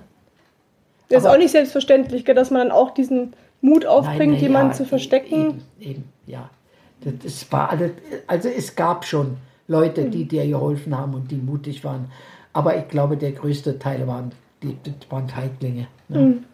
Mein Pflegevater haben sie auch verraten. Ne? Wo war, haben, haben Sie noch mal Kontakt zu den Pflegeeltern gehabt nach, nach Kriegsende? Ja, nein, nach Ja? Kriegsende hat sich meine Pflegemutter und mein Pflegevater, die haben hier, hab ich, glaube ich, da waren sie 50 Jahre verheiratet. Ach, hier, ist noch mein, mein richtiger Vater. Da war meine Mutter schon tot und das sind meine Pflegeeltern. Ah, ja. Da haben sie, glaube ich, 50 oder 60-jährigen Hochzeitstag. Und dann sind sie beide in einem Jahr gestorben, vor ungefähr acht oder zehn Jahren. So lange ist das her. Aber die waren während der Kriegszeit auch in Berlin immer noch, die Die, Pflegeeltern. die waren ja, mein, mein Pflegevater war ja eben, wie gesagt, Hitler-Anhänger. Ne? Wie haben Sie dann den ersten, die ersten äh, Winter oder die ersten Jahre nach dem Krieg erlebt? Ja, also ich habe ja immer, äh, ich muss ja dann in die Schule gehen. Ne? Und äh, ich hatte, ja, ich war ein bisschen, ja, was heißt ein bisschen, ich war rebellisch. Ich hab, ja, weil alles, was mir, ja, also, äh, simples Beispiel. Die Lehrerin hat gesagt, also morgen haben wir unsere erste Malstunde. Und ich habe es ja mit Malen, kann ich ja einfach ein angeborenes Talent. Und da hat sie gesagt, da bringt ihr Buntstifte mit. Da hat meine Mutter gesagt, Renate, wo soll ich denn jetzt Buntstifte hernehmen? Ich sage, ja, Mama, weiß ich nicht. Und da hat diese Nachbarin gesagt, du sagst, Renate, ich hab, die hatte so einen dicken, vielleicht kennen Sie die auch, so einen dicken, wo eine Seite rot und andere blau war. Kennt, hat sie Renatchen, den ich dir geben, vielleicht hilft dir das. So, und dann bin ich in der Schule, mich hingesetzt und neben mir saß eine Christiane blonde, schwarze Haare, Zöpfe, Schleifchen, alle drin. Das war ja nicht mein Ding. Und die hatte einen Kasten, Malkasten. Und da habe ich gesagt, du hast aber schöne Buntstifte. Da hat sie gesagt, bist neidisch, gell? Ja, bist doch bloß ein Arbeiterkind. Und so was konnte ich nicht. Und da habe ich ausgeholt, habe ich eine geklatscht. Können Sie sich das vorstellen? Ja, so wie etwas ungerecht war oder mir. Dann hab, und das war War ein rotes Tuch da. ja, ja, das konnte ich nicht ab. Und dann war durch später, ja gut, ich habe mich so durch die Stuhl, ich, ich war nicht dumm, aber ich war faul. Ja, es gibt ja Zeiten, wo der, der Schule kann mich beim Arsch lecken, ich heirate sowieso später. Oder, naja, also ich meine, wir müssen normal, normal bleiben. Es ist so, ja. Naja, und dann hat meine Mutter immer gesagt, soll bloß aus dir wehren. Und mein Onkel hat gesagt, lasse doch. Und schlimmstenfalls wird sie Klofrau am Bahnhof Zoo. Ja, habe ich gesagt, Onkel Kurt, verdient man da gut? Ja, sagt er, da verdient sie gut. Vor allen Dingen in der Männerabteilung, habe ich gesagt. Okay. Mal so rumgeblödet. Aber ich wollte Goldschmiedin werden und das ging nicht, konnten meine Eltern nicht bezahlen. Du musstest damals die Goldschmiedeschule bezahlen und das ganze Werkzeug. Oh, das ist viel, Und meine Mutter hat gesagt, nein. Du verlässt die Realschule, habe ich gemacht, du verlässt die Schule und bringst Geld nach Hause und trägst es nicht aus dem Haus. So, und Renate, ich bin geborener Wetter, ich habe diese kleinen Hörner und hier eine Platte drin. Ne? Da habe ich gedacht, so, wenn ich Goldschmieden nicht werden darf, dann wäre ich ja nicht. Meine Mutter hat gesagt, entscheide dich. Ich, nein, habe ich dann will ich nicht. Und sagte, mein Onkel hat immer gesagt, der hat bei uns gewohnt, ich hab dir doch gesagt, die wird Klofrau. Hat sie gesagt, Kurt, hör auf, die muss doch einen Beruf haben. Nee, ich will keinen Beruf. Lern nicht, will nicht. So, und dann ist meine Mutter auf, auf der Berufsberatung gegangen und da hat sie gesagt, Renate, was möchtest du denn werden? Ich sag Goldschmiede. Nein, sagt meine Mutter, es geht nicht. Sagte Renate, das haben wir doch alles durchgekaut. Deine Eltern schaffen das finanziell nicht. Und schau mal, dein Papa ist noch arbeitslos vom Krieg her. Der hat nur so schwarz bei Haare geschnitten und so was gemacht, wissen Sie. Und da habe ich gesagt, nee, dann ich will nichts. Entweder oder. Entweder Gu- Goldschmiedin oder. Ich nix. bin ja bitter. Ne? Und da hat die äh, Berufsberatung gesagt, ja, Frau Weber, dann hätte ich noch eine Idee. Dann tun wir sie in die Hedwig Heil Schule. Kennen Sie die? Nee. Hedwig Heil hat früher, die hat auch Auszeichnungen, können Sie googeln, die hat äh, Haushaltsschule, die, die Mädels auf die Haus, auf die Ehe, auf den Haushalt vorbereitet. Und, und auf die, du, ich bin gerne dahin gegangen. Ja, ich habe alles gelernt von A bis Z. Einkochen, Babypflege, Betten beziehen, nähen, Knöpfe annähen, Reißtasche, alles, Vorräte kochen. Ich habe in der Schule alles gelernt. Ja, zwölf Monate war es so. Und dann hat die Lehrerin zu mir gesagt, na Renate, weißt du nun schon, was du werden willst? Ich sagte, ich möchte gerne irgendwas mit, kann ich nicht, irgendwas, Bilder malen kann ich nicht. Bild, ja, sagt soll ich dir jetzt Ölfarbe kaufen oder Tischfarbe, was stellst du dir vor? Ich sage, weiß nicht, ich möchte irgendwas, sowas machen. Mann, sagt sie, Mädel. Und wie wär's denn mit Verkäufen? Nein! Ich sage, Krankenschwester, um Gottes Willen. Nein, nein. Oder Schneiderin, na, um Gottes Willen, ich muss eine Schneiderin, also, nein. Und dann hat die einen, einen Bekannten gehabt oder ihr Mann, keine Ahnung. Und der kam dann und sagte, Renate, ich habe eine Idee, kommst mal Sonntag zum Essen zu uns? Ich habe eine Idee, mir fällt da was ein. Und da bin ich hingegangen, habe ich zu meiner Mutter gesagt, bin eingeladen bei meiner Lehrerin zum Essen. Wieso ladet die Lehrerin dich ein? Sagt, weiß ich nicht, vielleicht mag sie mich, keine Ahnung. Und dann ist der mit mir in einen Ku- Rosels Kunstverlag am Kaiserdamm gegangen. Ein Kunstverlag. Und da war der Chef da und da hat er gesagt, guck dir das mal an, Renate. Mann, sag ist das toll. Ich habe noch ein Album, das habe ich, zeige ich Ihnen nachher. Das vorhin, hier, gestern gerade gefunden. Sagt er, Renate, da kannst du alles lernen von der Picke auf. Möchtest du? Ja, das, das, das gefällt mir. Und da hat er gesagt, okay, wenn du die Haushaltsschule hinter dir hast und hast die gut bestanden, dann stelle ich dich ein. Und die, die Haushaltsschule, das habe ich alle. Ich, ich kann heute eine indische Reistafel kochen. Äh, Ja, das ist aber Talent. Ja. Ich will mich damit nicht rühmen. Ich kann alles, ich kann alles einkochen, machen. Ich kann es halt, weil das ist mein Talent. Das ist, das andere können äh, Bäuche aufschneiden und, und Herzen verpflanzen und der können aber keinen Kuchen backen. Ich kann aber Kuchen backen und kein, keine Herzen backen. Ja. ja, es ist alles normaler Gang. Alles normal. Für mich ist es alles normal. Und dann bin ich dahin und dann habe ich da. Und der, mein Lehrer hieß Sil Martin Silber.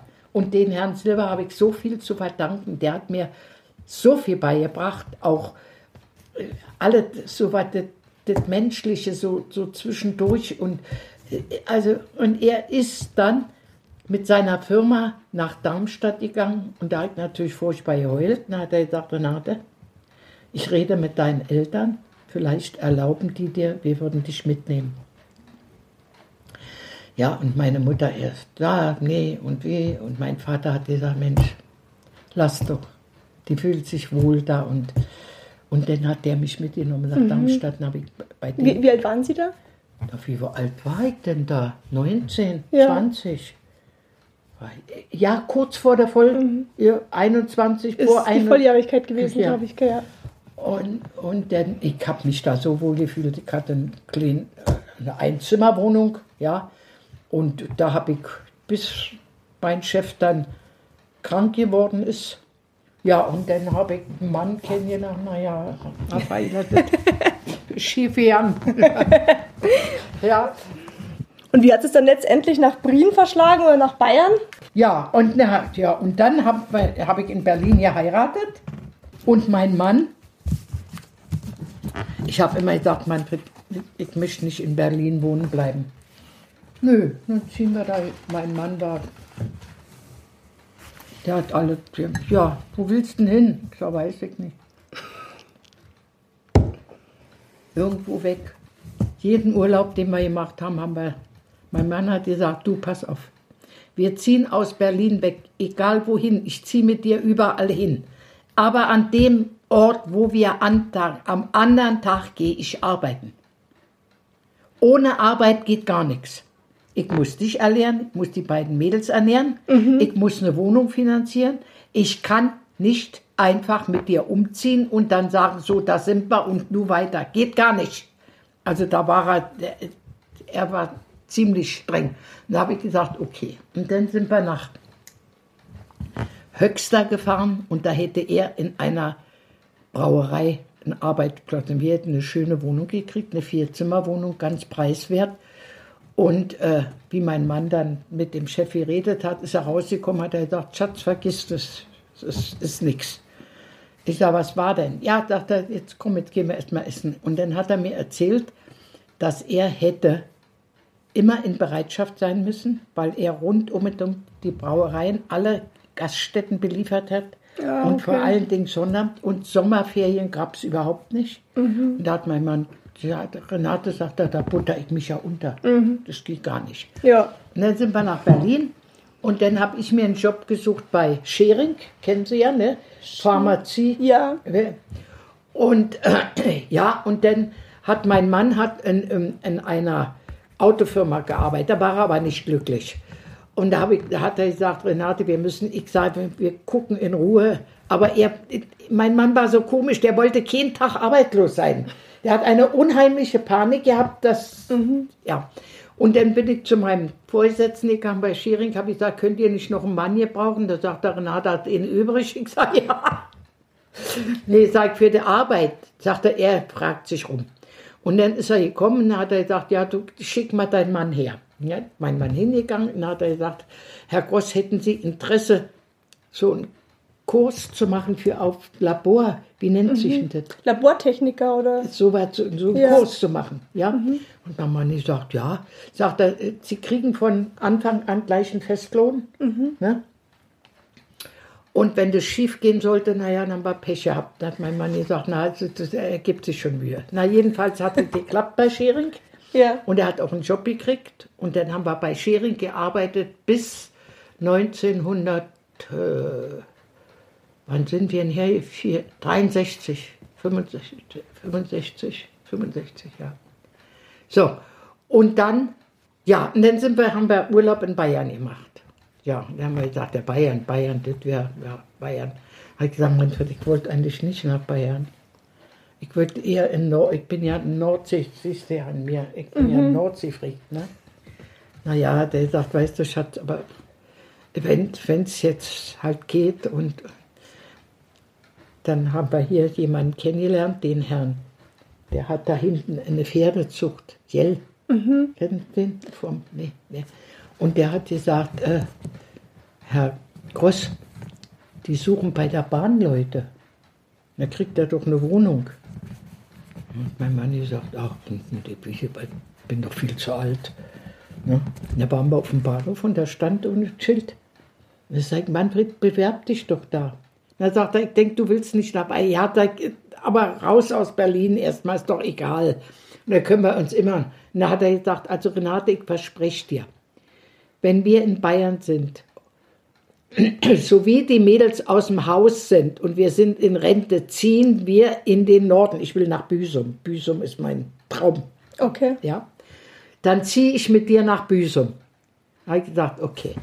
So, dann hat er sich beworben, dann haben die von der Bahn geschrieben, kam ein Umschlag mit zwei Fahrkarten, bitte fahren Sie nach Hannover zum Test. Idiotentest und Farbtest und was weiß ich. Hat mein Mann gesagt, du, ich muss nach Hannover übermorgen. Ja, was machst du denn da? Eine Freundin? Nee, die Bahn hat geschrieben. Okay. Jetzt ist er zu Schering gegangen und hat gesagt, er braucht eine Woche Urlaub. Und die sagt, warum? Ja, äh, alle meiner Mutter geht es nicht so gut. Rund gelogen. Nee, aber Notlügen sind ja erlaubt. Ne? Und dann hat er in Hannover, und dann kam er wieder und hat er gesagt, ja, äh, Renate, äh, die krieg, ich krieg Bescheid. Na, ich gesagt, ja, hast dich dumm angestellt? Ne, weiß ich nicht. Die waren alle nicht blöder wie ich, hat er gesagt. Ne? Na, jedenfalls drei Tage später kam wieder ein Umschlag, wieder mit zwei Fahrkarten drin. Herr Gross, Sie haben den Test bestanden, bitte melden Sie sich am 1. November in München bei der Bahn. Mhm. Hat gesagt, in München? Ja, dachte er, also gut. Renate, ich fahre dahin. Okay. Hat bei Schering gekündigt. Ja, Herr Gross, warum kündigen Sie? Ja, wir verlassen Berlin. Ach so, ja, gut. Dann ist er nach München gegangen und dann hat er gleich bei der Bahn hat er gesagt, also ich habe Familie, meine Frau, meine Kinder will ich hier. Ja, Herr Gross, ist alles erledigt, machen wir schon. Machen sich keine Sorgen, Sie kriegen auch die, den Umzug bezahlt und, und geht alles in Ordnung. Ja, gut, mein Mann ist im November, am 1. November nach München gegangen. Ich musste ja noch äh, arbeiten bei Schering, hatte ja noch nicht gekündigt. Vor allem, es war ja auch eine Geldsache alle. Ja, ja, klar. Bei Ela war ja alles eine Geldsache. Ne? Wir wussten ja nicht, wann mein Mann den ersten Lohn Ja, ja. kriegt bei der Bahn. Also ich habe jedenfalls gekündigt, dass ich am 1. Januar aufhören konnte. Und dann den Umzug gemacht und dann, ja. Und dann kam er Weihnachten uns noch besuchen und dann hat er gesagt, ja, er hat, äh, die Bahn hat ihm eine Wohnung in, in München angeboten, in irgend so ein Haus im sechsten Stock. Ach, hat gesagt, Manfred, dann war wieder in so einer Großstadt. Ja, sagt er, ich habe schon zu dem gesagt, nee, das ist nicht das Richtige. Dann hat er zu mir gesagt, na, dann suchen Sie sich selber inne. So, und da ist mein Mann los, ist nach Rosenheim zu einem Makler Schnonk, Schmonz, Schmunz, Schwutz, kennst nicht, gell? Nee. Und äh, ja, und dann hat er gesagt, ja, also Herr Gross, ich kann Ihnen jetzt momentan auch nicht weiterhelfen. Und äh, ich, ich, da saß irgendjemand im Wartesaal, keine Ahnung. Wie. Jedenfalls hat er gesagt, was suchst du denn für eine Wohnung? Ja, sagt er, mindestens zwei, drei Zimmer. Meine Frau und meine beiden Mädels sind noch in Berlin. Ich muss die herholen. Sagt er, du, pass mal auf, Umratshausen Bahnhof. Da, da ist der, der Moos, Moosbacher oder wie er heißt, der vermietet. Und du bist doch sowieso Eisenbahner. Da ist es doch, frag doch mal. Also mein Mann hat gefragt, wir haben die Wohnung gekriegt unterm Dach. Und Wald gleich in der Nähe, war nicht schlecht. Aber ich meine, die Wohnung war nicht Renate ihr Ding. Ist ja auch eine andere Sache. Und ja, und dann sind wir rübergekommen und dann, mein Mann hat inzwischen die Festeinstellung und dann hat der Chef ihn gefragt, ob er äh, äh, Angestellter werden will. Nee, Beamter. Und da hat mein Mann gesagt, ja, ja hat er gesagt, äh, äh, Herr Gross, dann haben Sie später ne, die Beamtenlaufbahn. Als er nach Hause gekommen hat, die Sachen hatte, soll ich die Beamtenlaufbahn machen? Habe ich gesagt, weiß ich nicht, beruflich musst du da wissen. Und ich war, bin zum Kartenschmidt, da war ich ja 22 Jahre beim Kartenschmidt. Ne? Ich war ja Eigentum von der Firma. Ja. Und ist er gekommen, hat er gesagt, ich mache die Beamtenlaufbahn nicht. Ich sage, warum nicht, Manfred? Nee, sagt er, die geht über anderthalb Jahre sagt er. Und da kriege ich nur ein Grund, Grundgehalt von 450 Mark. Stellt, stellen Sie sich das mal vor, aber ein Mann mit Familie und ha- 450, na, ich sag nee, Kommst nicht über die Runden ja, damit. ich, ich bleibe Arbeiter bei der Bahn. Ich verdiene mein Geld, meine Überstunden ausgezahlt und dann haben Ja. die gesagt, naja, gut, wenn ich da tue. Und deshalb ist er, er ist dann, hat es noch zum Hauptschaffner gebracht, ja, hat es dann noch, und der hat sich wohlgefühlt bei der Bahn. Ja. Ja, ja und dann äh, kam das eben mit Umratshausen, dass das nicht so, dann sind da das so, so so asoziale äh, eingezogen. Da waren dann elf Kinder und äh, war, ja, also war ewig Dreck und laut und der Mann hat so furchtbar getrunken und ach, das war nicht. Und dann haben wir uns hier in Prien in der Halbanger Straße haben wir bei der Frau Schön gewohnt, 30 Jahre, 32 Jahre. Dann ist mein Mann gestorben. Dann haben die mich rausgeekelt. Die brauchen die Wohnung. Und sie hätten mich ja gar nicht kündigen können. Nach 30 Jahren kannst du ja niemand Nee. mehr aus der Wohnung schmeißen. Geht ja nicht. Ne?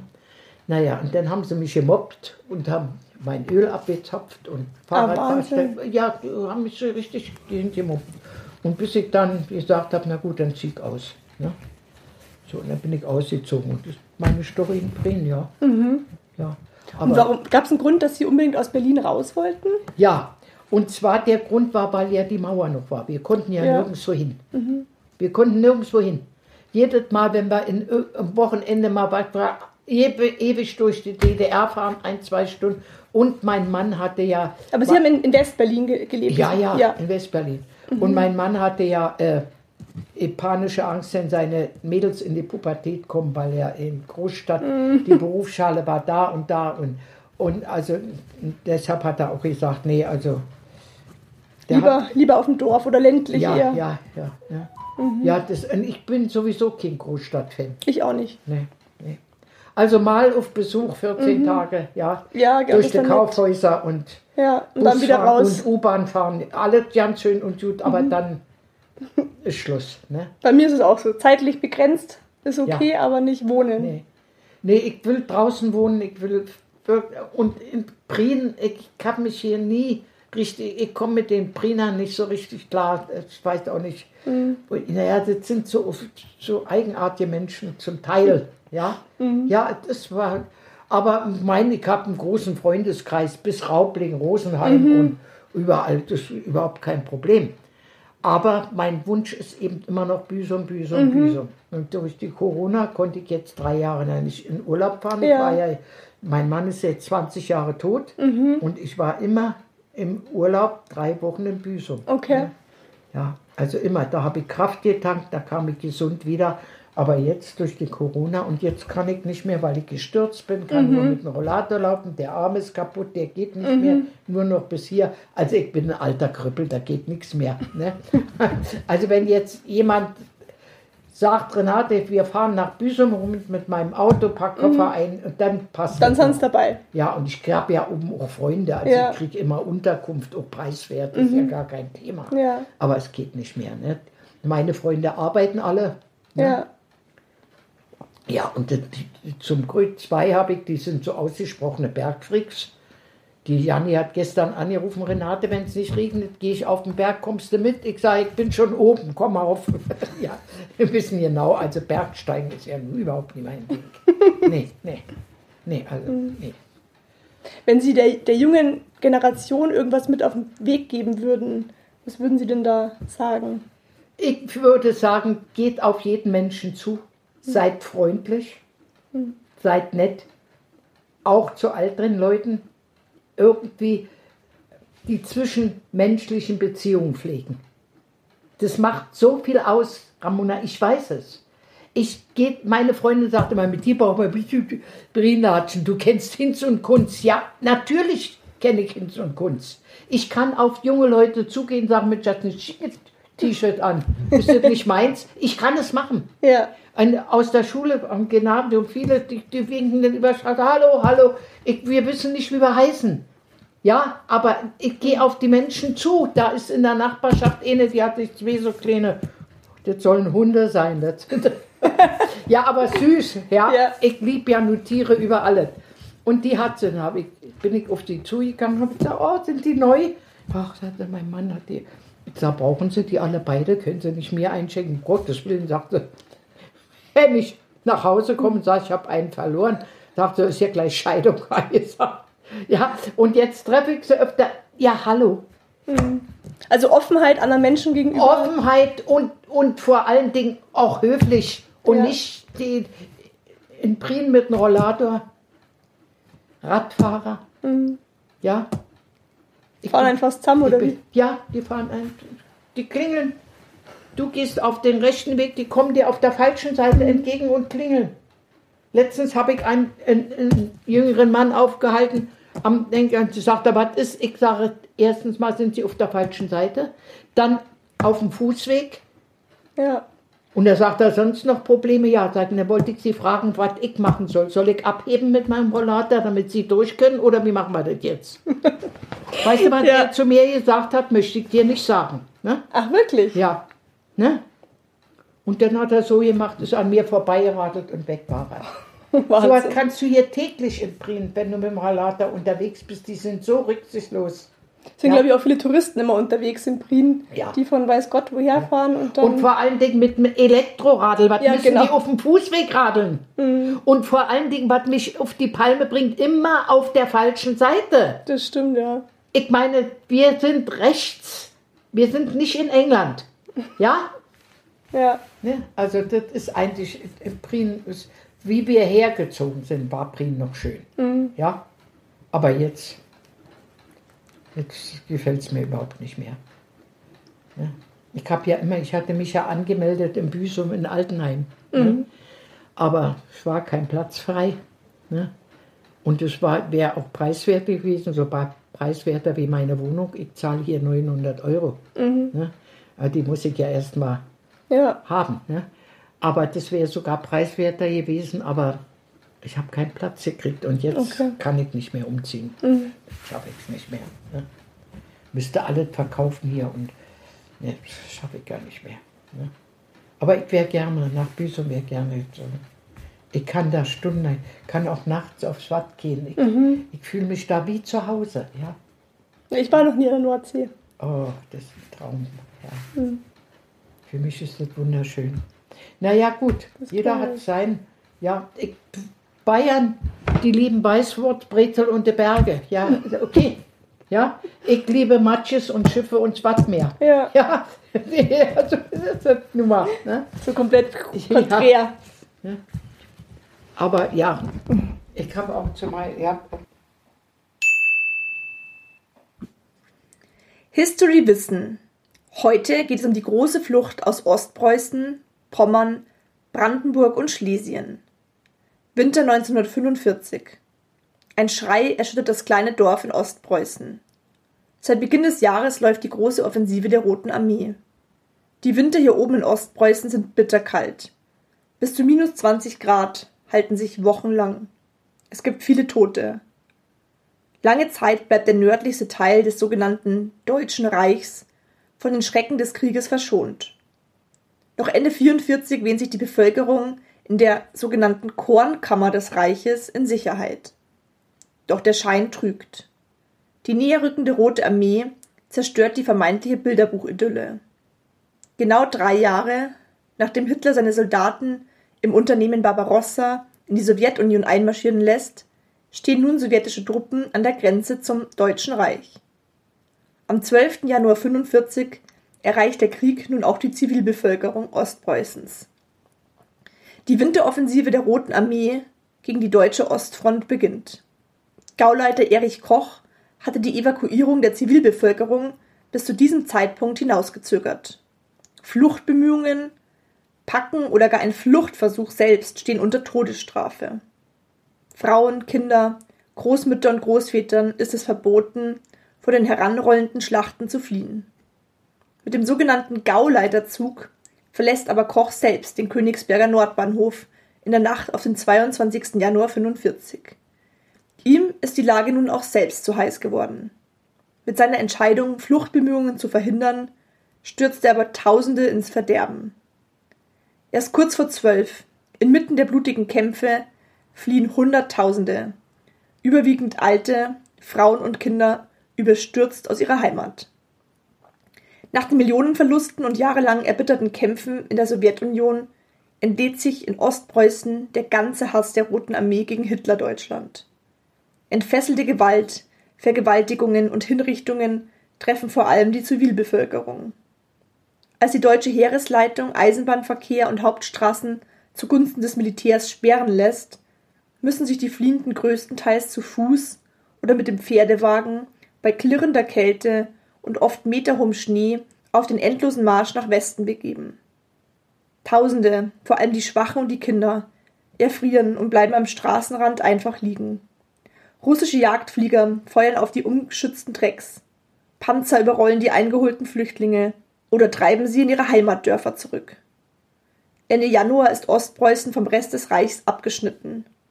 Eine Flucht auf dem Landweg ist nicht länger möglich. Die verzweifelten Menschen haben nur noch eine Chance. Die Passage über die Ostsee gen Westen. In der Ostsee lauern aber russische U-Boote auf deutsche Schiffe. Und doch scheint eine Flucht auf dem Seeweg die letzte Hoffnung für etwa 2,5 Millionen Zivilisten und Militärangehörige. So harren die Flüchtlinge oft tagelang an den Häfen im Norden Ostpreußens aus, um von einem der auslaufenden Schiffe mitgenommen zu werden. Mehr als eine Million Menschen können so gerettet werden. Doch über 40.000 Zivilisten und Soldaten finden den Tod in der eiskalten Ostsee. Am 30. Januar 45 sinkt der ehemalige Dampfer die Wilhelm Gustloff nach einem Torpedoangriff eines russischen U-Bootes. Etwa 9000 Menschen sterben bei der wahrscheinlich größten Schiffskatastrophe aller Zeiten. Alle Zugverbindungen sind durch die Front unterbrochen. Kraftfahrzeuge und Motorräder besitzt nur die Wehrmacht. Die Menschen fliehen zu Fuß, mit Handwagen oder Pferdefuhrwerken in das westliche Reichsgebiet.